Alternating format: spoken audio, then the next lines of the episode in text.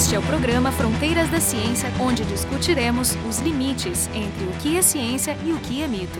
O programa de hoje foi gravado em 15 de janeiro de 2020, apenas três dias depois dos primeiros casos de Covid-19 serem detectados fora da China, na Tailândia. Ou seja, quase dois meses antes da Covid-19 ser declarada uma pandemia. Então a gente esperou quase dez meses para veiculá-lo, pois parecia esquisito falar sobre ebola no meio de uma crise de saúde pública tão séria devido a um outro vírus. A crise não passou ainda, apenas nos acostumamos com ela. Mas agora que a vacina parece próxima e os ânimos estão melhorando, pareceu-nos oportuno liberar o programa, que tem uma nota de otimismo e que descreve bem como vacinas são feitas e como são importantes para a humanidade. Como curiosidade, ouçam próximo ao minuto 13, quando a convidada comenta rapidamente e despreocupadamente sobre o vírus novo que surgiu na Ásia. No programa de hoje temos como convidada a Cristina Bonorino, que é professora titular do Departamento de Ciências Básicas da Saúde, lá na Universidade Federal de Ciências da Saúde aqui de Porto Alegre. O pessoal do programa, Carolina Brito e eu, Marco de Arte do Instituto de Física. O tema do programa de hoje, na verdade, é uma recapitulação da questão do ebola. A gente fez um programa muito parecido em 2014, ou seja, mais ou menos seis anos atrás, que foi a época onde houve esse grande surto que chegou no primeiro mundo. E uma coisa que se discutia muito na época era que uh, esse vírus do ebola, que é um vírus mortal, ele não era muito pesquisado porque se tratava desses pequenos surtos que atingiam uma região de um continente pobre. Os primeiros casos foram reportados em 76, quando a gente fez o programa em 2014. Até aquele momento existiram 24 surtos sempre em média morriam 200, 300 é, pessoas. E né, naquela época, em 2014, no, naquele único surto, já teriam morrido, na, no momento que a gente fez o, o programa, mil e poucas pessoas.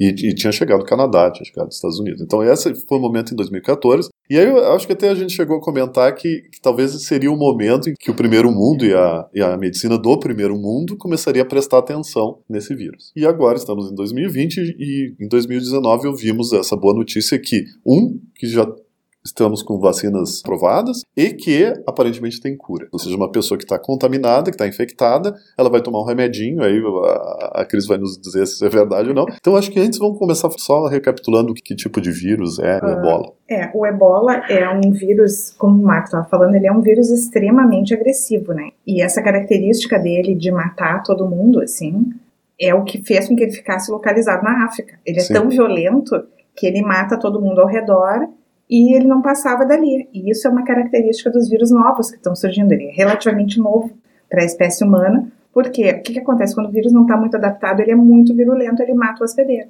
Um vírus bem adaptado, ele encontra uma maneira de ficar no hospedeiro, não danificar muito o hospedeiro e se propagar. Uh, isso parece que está falando em modelo de negócios. Mas tudo isso é seleção natural, isso. que é uma lei que eu digo que é universal, né? O que tiver mais adaptado vai se perpetuar, né? E, e a principal, eu acho, a principal novidade desse tratamento é ativar a resposta imunológica. Então, assim, quando, quando tu tem um vírus que é muito agressivo, não tem droga que consiga controlar esse vírus. Ele se propaga de uma maneira muito rápida no teu corpo, ele te afeta, ele provoca uma síndrome hemorrágica muito forte, né? Quando fala síndrome hemorrágica, é hemorragia uma interna? Hemorragia, hemorragia interna que também vai sai pelos, pelos olhos, pelo nariz. É uma coisa muito horrível, muito né? horrível. É. E febre alta, que também é uma, uma situação de emergência. Então, assim, e ele, a evolução dele é muito rápida. Apesar de ele estar tá contido por essa agressividade dele na África, ele começou a ser fruto de estudo dos maiores interessados, na verdade, que, que tinham tecnologia para estudar, que são os exércitos. Então, isso é um problema para um exército quando chega num país novo, né? E a gente vive num, num mundo onde tem exércitos né, que ocupam áreas, né, às vezes ermas, isoladas, desconhecidas, entrar em contato com esses parasitas. Então, a, na verdade, hoje o que a gente chama de cura para ebola ele foi desenvolvido por estudos financiados pelo exército americano.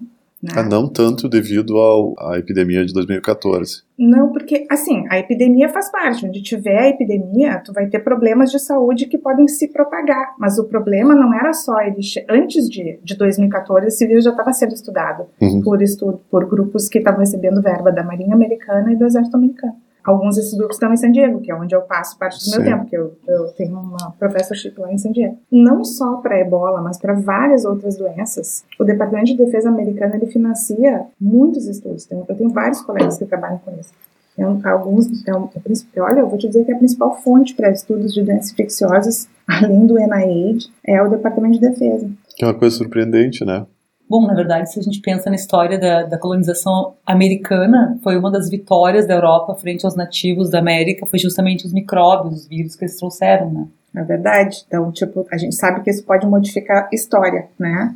Para o exército, eles estão super interessados em curas rápidas, assim, porque às vezes eles precisam conter uma situação, né? E claro que todo mundo se beneficia disso. Eu sempre digo, né? Se tu faz ciência, ciência competitiva, se tu publica os resultados, não importa qual é a motivação inicial, sinceramente. Não né? tem como esconder tá depois, tá né? Não, assim, eu, eu, penso assim, tu vai proteger soldados, ok, o objetivo são soldados e é uma coisa problemática, tu pode discutir isso, mas existe um, uma, uma questão de ciência que é inegável, que é o, aumentar o conhecimento sobre um vírus mortal. Então, é o que tu faz com esse conhecimento que pode ser problemático ou não, né? E nesse caso, gerou o que a gente está chamando hoje de cura, que é, na verdade, imunoterapia, porque é um anticorpo monoclonal, né? Anticorpos são uh, proteínas do teu corpo que são proteínas de defesa, mas que podem ser isoladas e administradas como tratamento. O que, que é o monoclonal? Monoclonal é o seguinte, que tu tem uh, centenas de milhares de linfócitos ou células B que fazem anticorpos no teu corpo. Elas são produzidas diariamente. Cada uma delas é diferente. Geneticamente, elas fazem um anticorpo que serve, ela tem uma característica molecular que vai afetar, assim, vai ligar muito bem num alvo, né? Pode ligar um pouquinho mais ou menos em outros alvos. Existe uma certa degeneração que a gente chama da especificidade, mas ele é muito específico. E essas células, elas depois adquirem no teu corpo uma característica de célula-tronco e elas viram memória, tu guarda elas para o resto da vida.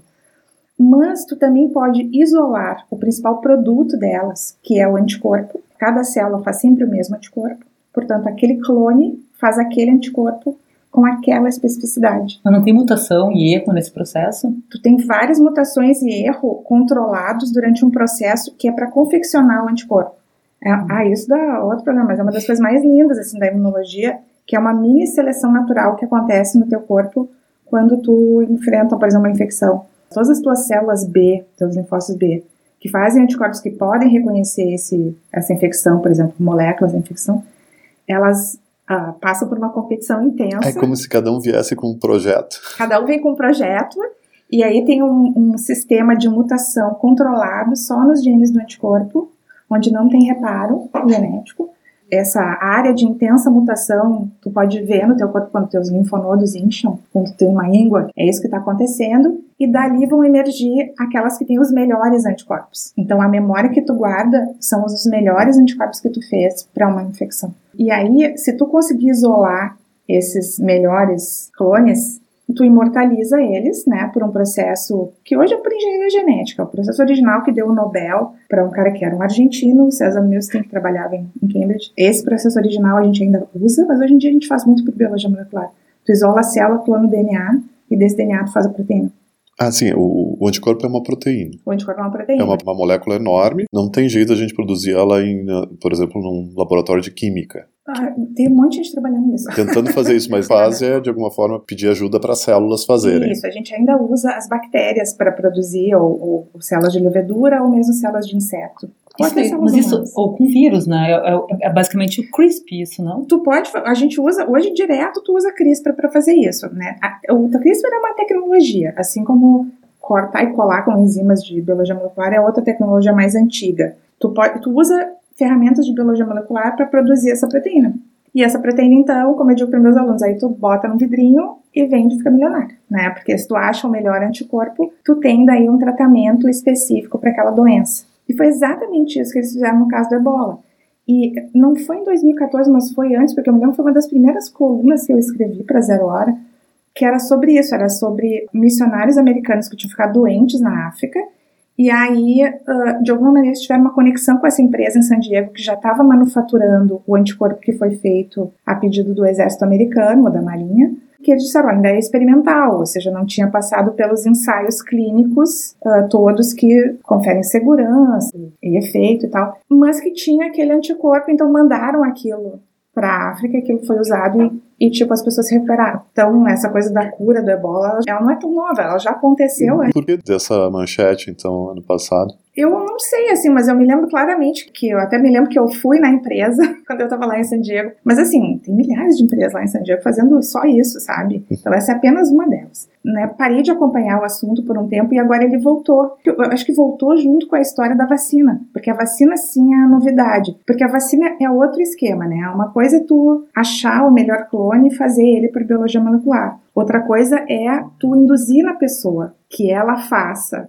Uhum. esses clones protetores. E isso varia muito de pessoa para pessoa. Então é difícil tu criar, como eu explico assim, o vírus ele muta muito, né? Ele se adapta. Mesmo esse do Ebola. Todos os vírus. Todos é. os. Ele não muta tanto quanto um HIV, por exemplo. O HIV já chegou num ponto que ele é muito crônico, ele dura muito tempo no hospedeiro, então ele vai se adaptando, vai evoluindo. O ebola tem uma evolução rápida, mas ele ainda muta. Então, o que, que acontece? Primeiro, tu tem que entender da infecção. Tu tem que saber, assim, desse conjunto de proteínas que o vírus tem, quais que são essenciais para a gente poder combater ele, ou seja, para ele se replicar, né? Esses são os que são estáveis em geral.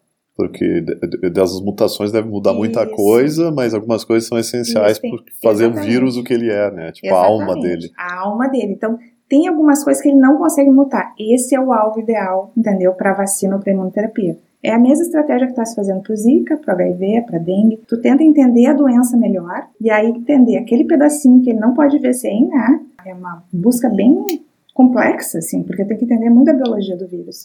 É importante as pessoas que não se infectam para isso, as pessoas que se curam sozinhas, essas. Excelente pergunta, que bom que tu falou isso, né? Porque na verdade se busca muito essas pessoas como fonte desses anticorpos.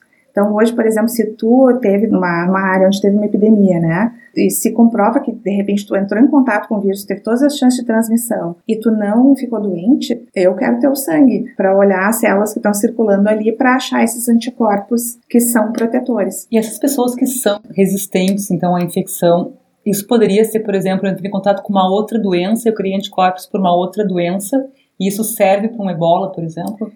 Isso é o que a gente estava falando antes, é uma outra excelente pergunta, da degeneração da especificidade. Um anticorpo ele nunca é só para uma coisa. Ele reconhece mais ou menos outras coisas também, outras moléculas. Então existe essa chance sim que um anticorpo que tu fez para uma doença seja protetor para outra. E isso é documentado. Tem artigos assim que que encontram, por exemplo, anticorpos que são anti-HIV em pessoas que nunca tiveram contato com HIV ou anti-leishmaniose em pessoas que nunca tiveram leishmania. Né? E isso é maravilhoso, porque mostra que essa variabilidade que a população humana tem, ela realmente evoluiu, né, num sentido assim de, de nos conferir uma proteção básica contra várias coisas que a gente ainda nem sabe que a gente vai encontrar. Então, sempre vai ter um novo vírus, como eu estava falando aqui antes, né, que surgiu esse vírus novo lá na Ásia, que a gente pode depois um dia falar.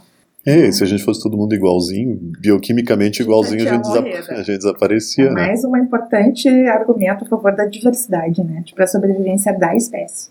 É muito interessante tu achar esses indivíduos que sobrevivem ao ebola naturalmente. Uh, agora eu não sei de cabeça, eu teria que olhar isso, mas vale a pena dar uma olhada. Até desafio aí para quem está ouvindo quiser buscar se esses anticorpos que agora estão entrando no mercado foram isolados de pessoas eu não sei se está disponível essa informação, porque às vezes, como é feito por uma companhia, nem tudo está disponível, né? Porque tem várias maneiras de tu fazer esse anticorpo. Tu pode isolar ele a partir de uma pessoa, que é a tendência hoje em dia. Mas o jeito antigo era a gente imunizava um animal, isolava o anticorpo protetor do animal e depois, por engenharia genética, tornava ele humano para poder botar uma pessoa. Quer tem dizer, muita diferença? Muita diferença, muita diferença. Não muita, assim, mas suficiente para dar problema de rejeição. De rejeição, né? Mas... Então vocês isolam esse, esse anticorpo para criar uma terapia. Uma terapia, é. E para criar a vacina, qual é a diferença? A vacina é o seguinte: tu tem que partir ou de estruturas virais ou do vírus mesmo, para fazer com que o teu corpo, que é diferente do meu, do, do Marco e de todos os outros, criem a sua própria proteção, que daí não vai ser monoclonal, não é um clone, né? Vão ser vários clones que vão te ajudar. Uh, uma, uma das vacinas que funciona melhor é uma vacina que a gente chama de atenuada, né? Ou seja, que ela é fraquinha e não causa uh, doença no hospedeiro. Mas ela ainda se parece o suficiente com o vírus original para gerar uma proteção adequada. Né? Mas então tu pega o vírus, tu faz uma modificação nesse Isso. vírus para que ele não cause a A doença. doença. Tudo isso tem que ser determinado experimentalmente, não existe uma fórmula. Pois é, isso. portanto que as vacinas demoram um certo tempo a funcionar e várias doenças não têm vacina, né? Isso. Então quer dizer que não é sempre possível que o corpo da pessoa crie seus próprios anticorpos, né? Isso. Sim, isso que tu falou é fundamental. A diferença entre a vacina e a terapia é a seguinte: uma terapia funciona imediatamente. Tu dá a terapia, tu tem chance de recuperar essa pessoa. A vacina vai demorar várias semanas para fazer efeito. Então, ela é uma coisa de saúde pública. Tu vacina, tu protege populações. Então, é diferente a estratégia. As duas são importantes. A vacina não pode dar para uma pessoa que já está doente. Tu vai demorar. O problema realmente é o tempo, né? E a cobertura. Então, por exemplo, um anticorpo monoclonal vai ser muito mais caro, né, do que uma vacina. Uma vacina tu vai poder prevenir que populações se infectem. Ela Por que, que funciona. é tão diferente o custo? O anticorpo monoclonal, a tecnologia ainda é muito cara. A vacina, a tecnologia, a administração, o anticorpo monoclonal, a administração dele também tem que ser parenteral, intravenosa. Então, também caro, complicado, precisa de estrutura. A vacina não, né? A vacina, dependendo de a, a rota que tu acha, né? Tu consegue manufaturar mais rápido, desenvolver mais rápido. Então, crescer um vírus, né, atenuado numa célula, preparar isso, distribuir, é uma coisa muito mais barata do que produzir uma proteína complexa. E mesmo porque né, no caso da, do que tu tem que prover o anticorpo, tu tem que dar em quantidade suficiente, né? Porque o corpo não Isso. vai estar fazendo. Na Ah. vacina tu dá um pouquinho de nada, porque em geral a vacina é uma coisinha de nada, né? Exatamente, né? Então, o que a gente faz hoje, por biologia molecular também, é ah, identificar as partes do vírus que causam doença e ir tirando, né? Tu vai deletar, que nem aquela, aquele jogo em que a gente vai tirando as varetas, ou tirando Jenga, né? Que a gente vai tirando até onde que, o que, que eu posso tirar que ainda não fica... Isso, não- colapsar não ali as colapsa bolinhas. Total. É basicamente isso, é um jogo. Então, e essa vacina do ebola foi legal porque eles usaram o vírus vacina, que é um vírus que a gente chama de um vetor, né? Que ah, a gente já tem imunidade para ela, assim, já foi usado em várias, é, ele infecta as pessoas naturalmente. Todo mundo tem esse vírus. É, e, ou já teve, né? E então tu usa ele meio como com um acelerador da resposta, porque tu começa a fazer uma, uma resposta que vai dar um, como se fosse assim, um novo degrau, um degrau mais rápido, vai te, vai te acelerar a tua resposta para fazer. Mas tu pega esse vírus, tu tira o conteúdo dele e bota aquele que é específico Isso, da um doença. mix. Faz É, um mix. Faz um mix. Tu me falaste também da, da questão da tuberculose, Isso. que era uma coisa interessante. Então, a tuberculose é outra vacina que a gente diz que ela é atenuada, mas não é exatamente atenuada, porque o problema dela é o seguinte: ela é o bacilo do, do gado, né? O BCG, o bacilo Calmette-Guerin, é a tuberculose bovina. Mas ela não causa doença em humanos, mas ela é parecida o suficiente com o Mycobacterium tuberculosis, que afeta os humanos, que causa doença, para gerar uma resposta adequada. E é a vacina que tem para tuberculose. Sim. No mundo inteiro, essa é a vacina. O que aconteceu com a BCG é que, ao longo do tempo, o pessoal viu que ela não é uma super vacina, ela não funciona em todo mundo, né? Quando a gente pode medir a eficácia, ela funciona mais ou menos em 40% das pessoas. Tão, ba tão baixo assim? Puxa. Mas isso é suficiente para a cobertura que tu precisa, como a gente fala, a gente fala vacinar em rebanho, né? Precisa proteger o rebanho. A vacina funciona basicamente diminuindo a probabilidade de transmissão do agente infeccioso. Então, o que aconteceu foi que em alguns países, por exemplo, na- nos Estados Unidos, não se dá a BCG, sabe? Não é obrigatório. Então, lá o exército está trabalhando há anos numa vacina para tuberculose. Mas esse outro grupo, que se não me engano é da Suíça, eles fizeram o seguinte: eles fizeram um estudo muito simples. Eles ah, olharam diferentes rotas de administração da vacina. Pegaram a mesma BCG que todo mundo pega, né? E deram o intradérmico, que é o normal, e compararam com oral, né, nasal, intravenoso, diferentes rotas. E quando eles fizeram intravenoso, eles viram que 100% dos hospedeiros ficaram protegidos. Esse estudo foi feito em macacos. Então, isso é uma coisa muito impressionante, porque nunca tinha sido visto proteção de 100% pela BCG. Claro que é em macacos, né? Claro que isso precisa ser reproduzido em humanos. Mas então muda a via de propagação do, do- da vacina dentro do corpo. É muito interessante, porque quando tu bota um microorganismo, ele vai infectar umas células, né? E essas células vão começar um processo de resposta. Quando tu bota na pele, a resposta para infecção é uma. Quando tu bota no nariz, a resposta para infecção é outra. Aquela vacina, a gotinha, né, que a gente dá oral, a, a resposta é outra. Então, cada rota de imunização é diferente. Mas o que eles viram que foi muito impressionante, que nunca ninguém tinha visto, é que na hora que tu coloca essa vacina intravenosa, ela imediatamente migra para o pulmão e no pulmão tu faz uma resposta com células que não são vistas em outros lugares do corpo. E que, que são, são provavelmente as mais importantes, né? Aí que tá. Então, isso é uma coisa nova na imunologia de tu estudar a resposta dos tecidos. Porque antigamente a gente estudava a resposta nos órgãos imunológicos, né? No baço, nos linfonodos, né? E agora a gente está vendo que cada tecido tem a sua resposta imune levemente diferente. Agora não, já, faz, já fazem algumas décadas. Acho que nos últimos anos isso virou uma tendência muito forte, eu diria assim. Existe a chance de uma vacina que não funcionou antes, agora se eles começarem a testar outras formas de administração, elas voltarem a ser... É isso que o pessoal falou, né, no estudo, assim, essa é uma das conclusões que as rotas de imunização não estão sendo eficientemente exploradas. E, e, é uma coisa meio óbvia, mas quando tu, tu pensa em todos os interesses econômicos que estão envolvidos numa vacina ou numa droga, tu entende por que, que demora tanto tempo. E é uma coisa assim, é, muito conservador o ambiente, né? Tu sempre o teu principal um, objetivo é não causar mal, né? Eu, eu ouço de várias pessoas, você já deve ter ouvido isso, que tem conspirações, assim, de grandes laboratórios Isso. que espalharam HIV e não sei o que. E, na verdade, assim, ó, os grandes laboratórios, eles nem têm o que vender para o HIV direito, assim. A gente tem hoje em dia essas drogas, mas essas drogas, elas realmente controlam o HIV, mas o principal não é isso, entendeu? O principal é, tu, se tu começa a conhecer como é que funciona a empresa farmacêutica, não tem como tu fazer isso, sabe assim? Eu seria, seria uma estratégia burra, tu tá Seria dizendo. uma estratégia burra. Então, nesse caso, especificamente, Uh, é, muito, é muito fácil de tu entender por que, que a gente faz uma vacina, então ela funciona intradérmica, tu faz 500 mil testes que custam bilhões de dólares e funciona intradérmica, então ela fica intradérmica. Tu não né? tenta outra. É mais, porque tu, não se sabe que é importante. Aí, qual é o estudo que mostra que a vacina pode ir por outra rota? Os estudos de biologia básica, que hoje em dia ninguém mais quer financiar, né? Ah, biologia básica, vamos imunizar, vamos ver como é que funciona a resposta imunidade dentro do fígado.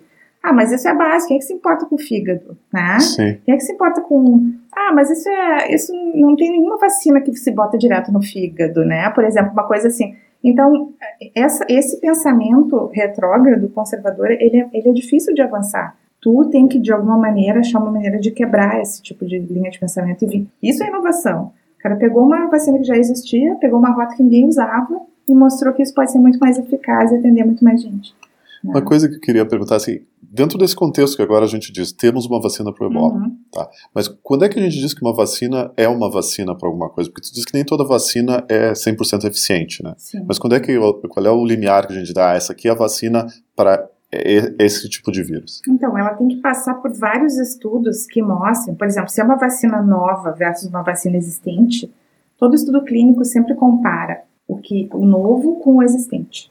Se não tem nada existente, compara o novo com o placebo. Se tu tem 30% de proteção contra zero, que foi a primeira vacina, eu acho, que fizeram pro, os primeiros estudos de, de proteção, assim, para HIV, surgiu essa vacina que era contra, não tinha nada, não tem nada para HIV. E essa vacina, então tem 30%. O que, que decide se tu vai vender ou não? Aí que entra um laboratório, que alguém tem que bancar o estudo no mundo inteiro para ver se 30% consegue diminuir a incidência de HIV. Então, essa é uma decisão que alguém tem que investir. 30% não é, não é um número absoluto. Pode ser 30% bom ou ruim, isso que tu quer dizer. É, digamos Depende que da dinâmica do vírus, eu imagino nada, também, né? né? O que, que decide esse 30%? É tudo uma questão econômica, na verdade, de decisões. 30% vale a pena a gente investir, e hoje em dia a maioria dos laboratórios diz, não, não vale a pena a gente investir. E, esses, e essas vacinas das doenças normais, essas doenças de crianças, são vacinas que estão bem acima desse. É que isso foi desenvolvido numa outra época, né? Hum. Isso foi desenvolvido numa época em que tu tinha zero de alternativa. Tanto de antivirais como de antibióticos era uma coisa que não tinha muito também. Naquele momento não tinha nada, as pessoas estavam morrendo e o que tinha era aquilo e fizeram e funcionou, né? Mas tipo, varíola, assim, era 100%, 100% não era? Você, tu não, conhece, não? De jeito, de? Jeito não? Nenhuma vacina... Eu só tô dizendo isso por, por eu porque eu sei que, que varíola desapareceu, então eu fiquei pensando, ah, essa era uma daquelas boas vacinas. 100% de proteção, acho que é quase... Eu nunca ouvi falar. Né? Assim, às vezes a gente vê num estudo assim, da Science. Não, eu testei, mas assim, 100%. Testei 20 pessoas e as 20 pessoas ficaram. Claro. Bom, mas ao, mas ao longo do tempo acontece, né? Porque tu começa a diminuir o vírus e aí tu começa Ele é a. populacional. Aí sim, entendeu? Uma coisa é assim, o quanto que a vacina funciona. Então, por exemplo, a vacina da febre amarela, vamos dizer. Existe a vacina da febre amarela. Ah, eu, tu e a Cacá, a gente vai lá fazer a vacina. Vai funcionar em um de nós três, entendeu? Não vai funcionar Estatisticamente. Estatisticamente. Ah, é mesmo? Não sabia. É. Mas isso é muito importante que tu te vacine sempre que tu vá para uma área onde as pessoas são vacinadas. Por quê?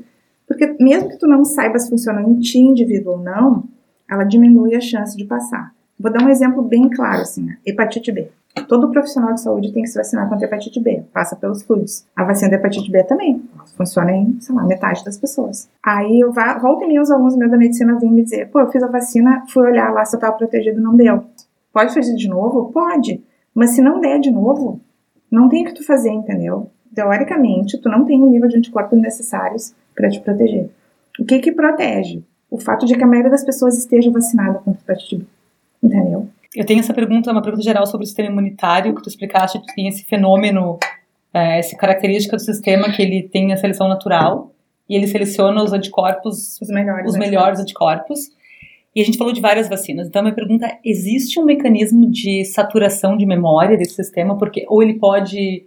Eu posso tomar quantas vacinas aparecerem, isso é cada vez melhor ou, ou não? Essa pergunta é sensacional. Né? É uma Porque- ótima pergunta. Não, eu, eu só vou te dizer assim, ah, essa pergunta é a pergunta que os imunologistas se fazem. Existe um ponto de saturação. A gente acredita, a hipótese que existe na imunologia é que, é que não existe um ponto de saturação. Porque se tu vai calcular matematicamente, aí entraria vocês, assim, se começa a calcular matematicamente num modelo, né, ah, as possibilidades de tu fazer resposta.